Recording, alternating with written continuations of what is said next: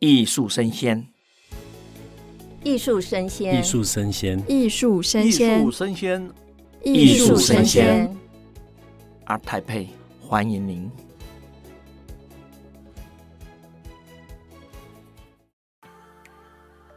大家好，欢迎收听艺术生鲜 ART TAIPEI Live Talk，我是主持人浩尔。台北国际艺术博览会十月二十号到二十三号在台北世贸一馆盛大展开，欢迎各位前来跟我们共襄盛举。现在这个时段你所收听的是 MIT 艺术家专场四，文化部的 Made in Taiwan 新人推荐专区，从二零零八年就开始推动，到现在第十六届了。每年选出八位或者八组的国内优秀年轻艺术家，当年度的台北国际艺术博览会就会展出。历年选出来的 MIT 新人艺术家都在 ART TAIPEI 艺术博览会上面有非常优异的表现。展览期间，不只受到国内外媒体还有收藏家高度关注，也获得国内外的画廊、美术馆跟艺文人士的青睐。MIT 新人特区规划展览期间的经济画廊媒合机制，鼓励新人艺术家跟艺术产业接轨来进入艺术市场。我们这集主题 MIT 单元，很荣幸邀请到今年 MIT 的两位艺术家林义轩和胡俊杰，一起来跟我们聊一下这一次的主题：绘画作为影像的反控，这是给义轩的主题哦。还有钢铁山水作为美学是俊杰的主题啊。我刚刚实在是太兴奋了，所以一时口误。可是我昨天还有去两位的展位上，已经先看了两位的作品，非常的不一样。我们今天逸轩的是平面为主，那俊杰的是。雕塑立体空间的为主，对，我们待会都个别来聊一聊。我要平衡一下两位的篇幅。我们先从逸轩开始来聊一下。逸轩，你平常作品都是平面的嘛？可是你有非常多冲突的、丰富的、复杂的元素，甚至让人看了会好奇你的媒材是什么。比如说，我们的制作团队看的想法是认为说，你用影像做了一种反控制，你可以说是结构符号嘛，拼贴，还有把一些。物质重组。那义轩你自己是怎么看待你自己的绘画？跟现在，你是不是也很关注数位的发展跟现在这个时代的影像关系？嗯，我觉得我是一个比较懒惰的人，同时也是一个 比较勤奋的人。嗯，我说懒惰应该是说，我突然我突然想到我在大学的时候，其实我大学的时候是做录像的创作，嗯，那个时候不是画图的，然后而且那个时候还会。反过来有点瞧不起画图的同学，他们做的事情很 old school 这样子，哦觉得太老派了。对，然后后来毕业了以后才发现，可笑的是自己，因为我觉得画图其实是一个，我觉得很自然而然，然后不太需要，好像不是一个很需要向大家去证明自己的创作方式，就是一个信手拈来，你在大家所有人在家里都可以做的创作类型。那说到我的创作模式，是因为我注意到这个年代大部分的画家已经让绘画成为了影像的载体。绘画成为影像的载体，对，是，也就是说，大家已经大部分的人可能已经包含创作者和观众，可能已经没有那么在意这个东西是用什么样的材料处理和处理的手法是什么样，大家可能比较在意是什么样的图像或什么样的意涵。嗯，对，那。这个时候就会觉得说，那画图这件事还有那么重要吗？我就会觉得说，那那对于这件事，因为我们已经应该是说习以为常了，又或者说我们会用绘画的模式去处理呃数位影像的质感，这也是这二十年来我们一直在呃你说滥觴也好，或者是就是一旦一旦有些事情成为流行以后，我觉得创作者都会都会感到有点难过，难过，对，然后所以。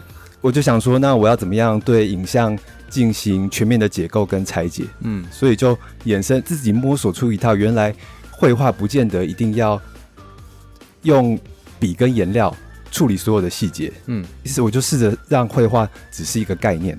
嗯，所以说，呃，我觉得特别像是我们有时候做平面设计的排版啊，我觉得那都已经，只要你有想要处理点线面或者是色块的。排列都已经进入了绘画的范畴。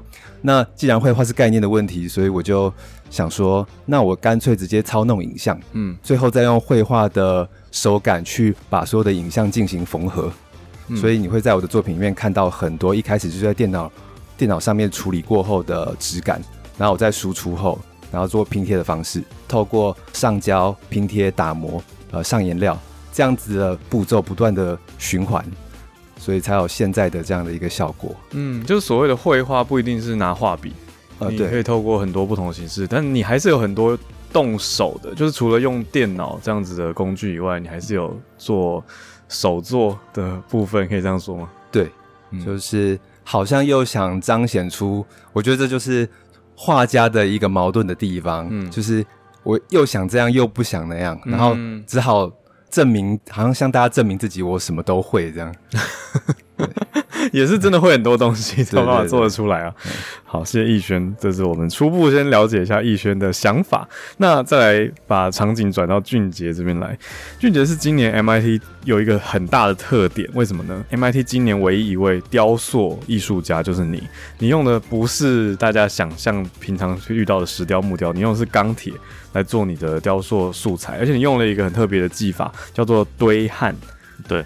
土堆的堆，那焊接的焊，这样的技法，那你呈现出了很多风景型的，比如说山水啊这样子的观看，跟甚至我昨天去你展会有看到一个像是莫比乌斯环这样子的类型，可不可以跟大家介绍一下你这种创作转译的层次？好，其实，在过去的学习里面呢、啊，我我发现我好像。做雕塑的人可能因为人太少吧，我们好像莫名都会把一些好像要把发展雕塑这件事情的使命背在身上。嗯，可是今天我想要用一些比较个人经验的方式去分享，说我对于我做这些雕塑作品的想法。嗯，其实呃，在做雕塑之前，其实我也是是先学绘画。嗯，那我那时候是对于水墨绘画其实蛮感兴趣的，就没有觉得太 old school。嗯，那时候其实我觉得那时候还年轻吧，而且觉得一切事情都很新鲜。嗯，因为我以前不是科班出身的哦，对，所以对我来讲，所有的学习的绘画都是新鲜的。嗯、我那时候根本没有在在乎什么是传统，什么是当代，什么是现代，就是有兴趣。对，就是有兴趣。我觉得我当下是愉悦的。嗯，所以呃，在开始接触雕塑之前，我其实还是是画画，然后水墨是蛮感兴趣的。嗯。特别是水墨里面谈到很多的世界观跟自然观的看法，我觉得其实跟在过去的学习比较不一样，但是却跟我的生活经验是比较契合的。嗯，可能可能是我是在那个乡下长大的，就是在大自然里面长大的这样状况，所以在一个因缘机会之下，我就开始接触到钢铁雕塑。那我在焊接的时候，呃，我不知道。大家有没有看过那个外面工人在焊接的样子？他们其实是戴着一个面具，戴着一个面具，然后是在一个强光底下操作，因为一定要保护眼睛，嗯、要不然其实基本上是会瞎掉。嗯，可是其实那个面罩非常非常的黑，黑，对，它的黑是黑到很多人都以为好像像墨镜一样，事实上戴上去之后是全部都看不到啊。可是当你在强光之下的时候，你大概可以看到约莫十元硬币大小的可见范围，好小哦，很小，然后。当你在那个十元硬币大小可见范围里面的时候，开始去焊接的时候，金属就开始在高温下融化。嗯，然后你就会发现那些金属液会随着你的焊枪开始移动。嗯，可是你都不知道你的上下左右是什么是什么东西，因为你只看得到十块钱的大小。对，然后你就是往前进，然后从旁边的一些线索，像一些呃痕迹或是一些线条，你好像大概也知道，哎，原本是什么样子，以及我可能打算要往哪里去。然后那些融化的金属液会开始随着你的汗腔移动，嗯，走动。然后我就开始有一种我好像在一个未知世界探索，嗯。当我把焊完之后，把面罩拿下来，看到刚刚焊的成果的时候，我发现我所走过的痕迹被我创造出一个小小的世界，嗯，就是金属它会不停的融化，然后并且去冷却，做累积下来的一些线条，还有一些肌理这样子，嗯，就是质感。那当下我会觉得，哎、欸，我好像是一个盘古开天辟地感觉，就好像是个上帝，我好像在营造一个世界。嗯，很奇妙，就是我虽然是接触钢铁雕塑，但是我马上联想到是我在水墨里面学到的那个。我们在看山水画，不是很喜欢讲说，好像我们可以可游、可观、可居，好像人可以进去。嗯，然后我就发现他们是契合的。嗯，所以我就是因为这样，我开始决定说，那我可不可以把我们其实东方很习惯的。的这种自然观，这种对于山水的认知，我们把它带到很物质层面的雕塑。即使我们可能过去对雕塑，它可能都是相对比较刚毅的，嗯，比较坚硬的。那如果有我们可能用另外一种形式去展现出钢铁雕塑的一种样态，就像我当初在学习焊接的时候，我发现到一个新天地一样，我就开始会使用说，那好，那我今天要让观者一样看到我当时感受到那个，我好像创造一个新世界，我好像在里面游历游玩的感觉。所以，我怎么把那种视线在作品，它除了整体看到一个作品，它是一个山水的意象之外，嗯，我的眼睛有没有可能在里面游走？然后好像我自己也在那些线条里面，在那些小，不是像小山一样，还是小山洞，还是一棵树，或者是刚刚有提到那个墨鱼乌斯环，对，是一个无限循环的旅程。它有其实有一些山水风景可以看。对对对对，好像我走在里面，就是我我我把我自己投身进去。嗯，那这个是。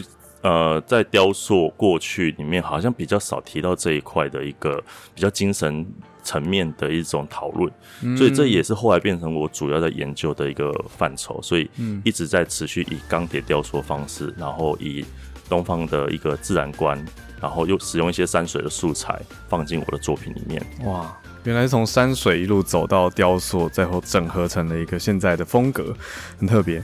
那我们再回到逸轩。好，两位的作品真的很不一样，要切换一下。那逸轩的作品，对啊，逸轩是也会让大家看到一些我们刚刚比较谈论的是媒材或者是画面的风格嘛。可是我们现在讲一下题材或议题性好了。你的东西很容易会让人觉得你有一种，我我觉得啊，我的诠释骇客感。我觉得有一种批判，就是看到社会上的一些东西，甚至我们团队用反社会来形容，有点 anti-social 或者所谓的 anarchy，就是觉得是不是无政府更好？你是怎么看我们这个环境？想听听看你的个人想法跟创作的结合。哇，我我觉得我还蛮常讲一个故事的，就是我大学的时候来台北念硕士的时候，因为也没有什么钱嘛，所以会在学校附近的那个便当店里面吃便当。嗯，我每次去那间烧腊便当店吃便当的时候，会有一个中年大叔，他会比较快吃完。我每次去都遇到他，他会在吃完的时候看那个抖音干片，再搭配吸牙缝的声音。然后通常在那样的画面，对，在那样的情况下，旁边的人其实会非常反感，不舒服啊。对，对啊。但但就是我每次去，然后我心里都会一直咒骂。特别是他，他坐的那个位置，他会固定。你觉得他很烦？为什么他这样干扰其他的空间？他坐的位置都固定，然后他后面就会放红茶，所以我都要经过旁边找红茶。这个很烦的大叔才有红茶可以喝。然后直到有一天我去的时候，他没有来。可是这个时候我反而很怀念他，空虚了。对，所以我我常常在想说，我我创作会吸引我想要创作的题材，好像是让我很愤怒的东西，但我后来发现我错了，原来。那些愤怒刚好是很吸引我的东西，我可能是很喜欢的。嗯，对，我想谈谈我，我有一件作品叫《重生图》。嗯，《重生图》它其实是呃源自于我高中时候的一个观察，因为因为我觉得我是那种很动机型的创作者，就是我可能在。成长的历程，或者是生活的过程中，发现了一些事情，然后我觉得我必须做一些作品去回应。嗯，那《重生图》这件作品，它其实是源自于高中的一个经验，就是我们高中的时候都要打扫打扫环境。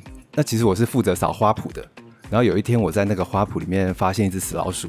嗯，但是你知道高中生就是会想摆烂，我就当做没有看到。嗯，然后第二天下了一场大雨。然后第三天，我发现那只老鼠在动，在动，在动。然后为什么在动？我靠近一看，我就拿扫把去拨一下，原来是它身上都是蛆，蛆在动它。对，那个在在那一刻，那个时候我才十六十七岁，我就体会到生与死同时在发生的那个很奇妙的过程。嗯，所以我就就开始在回想台湾的文化里面什么样的符号或者是意象，同时也可以去。呃，回应生与死，我后来发现是婚丧喜庆用的塑胶花圈。嗯，所以我在重生图里面那件作品里面，我放了一些元素，就是有我拼贴了一些蛆，还有苍蝇，还有一些数位影像，也有一些祝福祝福性的花圈，然后里面的用语都是可能呃开门大吉或者是佑国护民之类的文字。哦，对，所以就是我好像都会呃想要让自己的作品走在。某种两极，可能是可怖的，或是可爱的、幽默的，或者是嘲讽的这样的一个状态。你你刚刚说里面有苍蝇吗？啊，对，没有，是粘那个图片，不是粘真的。好，我误会了啊！我刚刚有点惊讶，我想说异材质包括苍蝇哦，图片图片。不过很有趣，原来背后有这样的故事。因为讲到这个，我会想延伸的是，你有另外一幅作品也让我印象很深刻，是跟幼儿教育有关。嗯，都会让大家觉得说，哎，这个艺术家到底在想要表达什么？那会会。因为幼儿教育乍听，大家会觉得是一个很温暖的主题。我不是说这个作品不温暖，而是说它画面风格却有一种冷酷，或是有一种现实。那会觉得艺术家有很多话想要说。嗯、那好，我们先做一个小小摘要吧。我觉得从刚刚俊杰回到逸轩，就有一种哎类比数位 的那个对比感。因为雕雕塑是一个很类比、很说立体触碰的东西。呃。逸轩的东西除了数位以外，我觉得有很多对时代跟他观察的一些想法很有意思，鼓励大家实际来艺博会现场看哦，现场来体会观察一下这些作品。那我们再回到俊杰。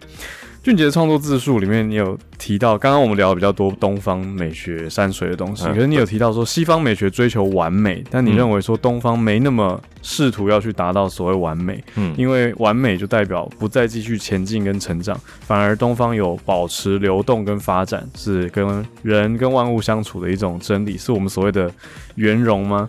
那你是怎么样透过你的钢铁雕塑来表达你心里面对于这种东方流动，或者我们说比较 Zen、比较有禅意的艺术表现？嗯，当然，其实这样子的说法其实是当然有点太过于一分为二。但西方他所追求完美，有点难简单的去解释这件事情。但我们先不讨论西方所谓我讲的完美这个部分的话，就是相对于理想主义这件事情的话，我们只会来看东方的话，其实我觉得我们应该其实都蛮熟悉的，因为前几年刚好也流行那个侘寂哦。日本的侘寂，对对对对，它其实就是极简，呃，它不只是极简，它某程度在接受呃一些不完美，嗯，比方说像我刚刚刚好看到隔壁的摊位刚好是那个在做石材的，它上面不是写一段话，对，它是说我们要接受石头里面所有的瑕疵，嗯，跟不完美，然后我们再与之对待它，嗯，那我看到这段话的时候，我觉得其实它确实是很呃我们在面对所谓的这种比较。不完美的东西的一个初步的一个看法，就是我们到底要怎么去思考所有的材料，它它跟我们之间的关系，它会是什么样？因为所谓的完美，其实是由你去定义。嗯，那你要怎么去？你希望这个材料也好，或是这个作品也好，它变得完美，是由你去。要求它，嗯，可是像我是一个以材料为主的创作者，嗯，就是对我来讲，做钢铁雕塑，我就是一直要是触碰各式各样的，呃，主要是铁的材料，那但还是会用到其他的一些美材，那就会发现到说，其实当你在制作它的过程中，或是你在将跟它相处的过程中，它会有很多很多的反馈，呃，就拿铁来讲，它是一个非常不稳定的材料，不稳定，对。嗯、呃，大家可能会觉得铁很坚固。你说跟铜，哎、欸，其实铜反而稳定。哦，铁的不稳定是它虽然很硬，然后它虽然好像不容易坏，很强壮，可是铁其实非常容易的产生氧化。嗯，有时候一个我做一个作品，可能今天刚好昨天晚上下一场大雨，好了，湿气重一点，我可能今天来看上面就开始出现锈斑。哦。对，因为这个都还没有做过处理之前，它在一个很暴露，在一个充满氧气跟水汽的状况下，它其实随时都在变化。嗯，那我在操作过程中就会发现，他们一直都在给我不一样的回馈。嗯，那早期我都会想要试着把它处理掉。我觉得我脑中有一个固定的形象，我要你完成我要的形象。那就是回到刚刚说比较接近理想主义，或是那种追求完美啊。可是常常当我一直想办法去处理它，比方说我今天把锈处理掉，然后我开始打磨，那我开始要做表面处理的时候，结果一个新的染色剂上去，结果原本在打磨的痕迹，可能一个稍微肉眼根本没有辨识到的刮痕，它在染色的时候它又显现出来。哦，然后当我又想要把那个刮痕要处理掉的时候。它可能刚刚的染色又不见了，嗯，好，我那我再重染，结果染的又跟上次又不一样，嗯，他就是不停的反复，好像这个材料在告诉你，其实他他他好像在某种抗拒，可是其实在这个过程中的时候，我是常常有时候都会思考，当我硬是强迫他一定得完成我样子的时候，我我其实是消耗非常大的，嗯，最后常常其实有时候那个成果也不见得是在我过程中真正体验到那个我所。感受到这个材料给予我的。那在这样过程中，我觉得我也开始试着去感受这些材料它原本其实就存在的某一些特性跟特质。它不见得是不完美，完不完美是由我们去定义。可是它的特质，其实我觉得这跟人很像。嗯，我们都觉得，哎、欸，这个他是好人，他是坏人，啊，他的个性不符合，不不够社会化。可是到底什么是好的？对，这个这个就是一个很难很难解决的问题。嗯，那我觉得我我很喜欢台湾，现在我们往一个很多元社会的方向去发展。嗯，那我们既然跟人的关系是朝向这个方向去建立的话。那相对的，我回到我自己对于作品，我说我对于材料，我是不是也可以做这种事情？嗯，也是可以这样子去看待它。嗯，那。这些东西刚好都也符合到很东方美学的这个概念，像刚刚讲的日本很流行那个侘寂，对，然后或者是说像山水的自然观，或者是老子思想等等这些东西，嗯，我觉得其实这些道理好像冥冥之中它就一直都存在，只是在每个社会的价值观它一直不停的在改变。嗯，那既然我们现在是喜欢一个多元价值的话，像现在这个艺博所有的作品各式各样，每种样貌都有。嗯，那。大家完美可能定义都不一样，嗯、那我觉得对于我来讲，我我很喜欢这件事情，就是。它随时都在变化，随时在变形。那、嗯、包含我自己的作品，其实也会在里面用一些形式方式去表现出它的一些流动感。嗯嗯，对，特别像我很喜欢把钢铁雕塑做的很很软的感觉。很多人都以为钢铁雕塑很硬，可是我就做的很软。嗯，对，所以这个可能是我我的一些想法这样子。嗯、光这个词汇就很有趣了。你说雕塑，但却可以流动这两个词，我觉得就值得大家来现场亲自看看。那回到刚刚俊杰讲的这个完美不完美，我就想到刚刚逸轩分享的那个大叔的故事。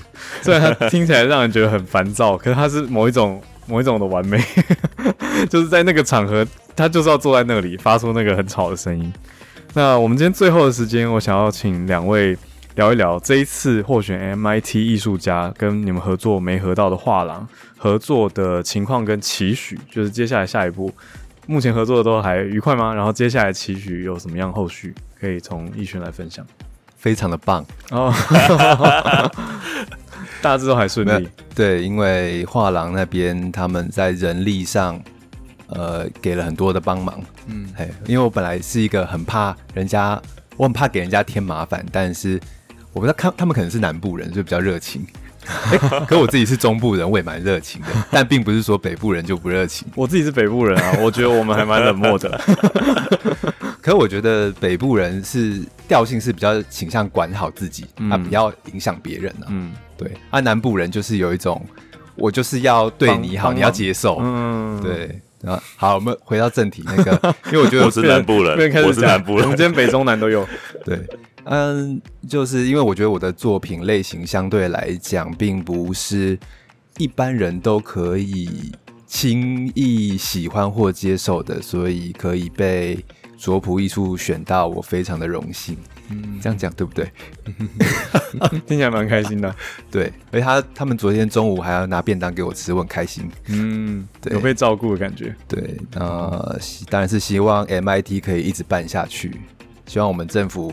文化部可以每一年都拨很多钱给我们，嗯嗯，得到很多支持，我觉得是需要，很赞。好，谢谢逸轩。那俊杰呢？俊杰这次的经验，嗯，其实觉得蛮荣幸的，因为其实那个传承算是蛮知名的画廊，而且是。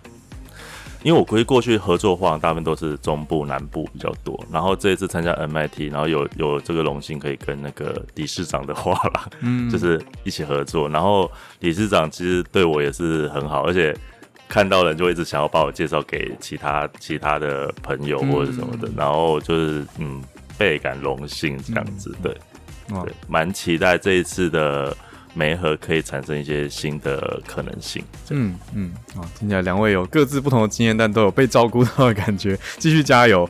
呃，两位我认为新锐艺术家都让我印象非常深刻，从这次的观展经验里面给我留下了很深的刻痕。也谢谢今天这个机会可以跟你们交流。那我们的时段就来到了尾声，这一场。绘画作为影像的反控，林奕轩跟钢铁山水作为美学，胡俊杰的专场访问就在这边告一个段落。更多精彩内容，请继续锁定中华民国画廊协会 Clubhouse 账号，或到各大 Podcast 平台来搜寻“艺术生鲜 Art Taipei Live Talk”。也欢迎您在十月二十号到二十三号期间来台北世贸艺馆，跟我们一起参与第三十届台北国际艺术博览会。谢谢两位，谢谢大家，谢谢谢谢谢。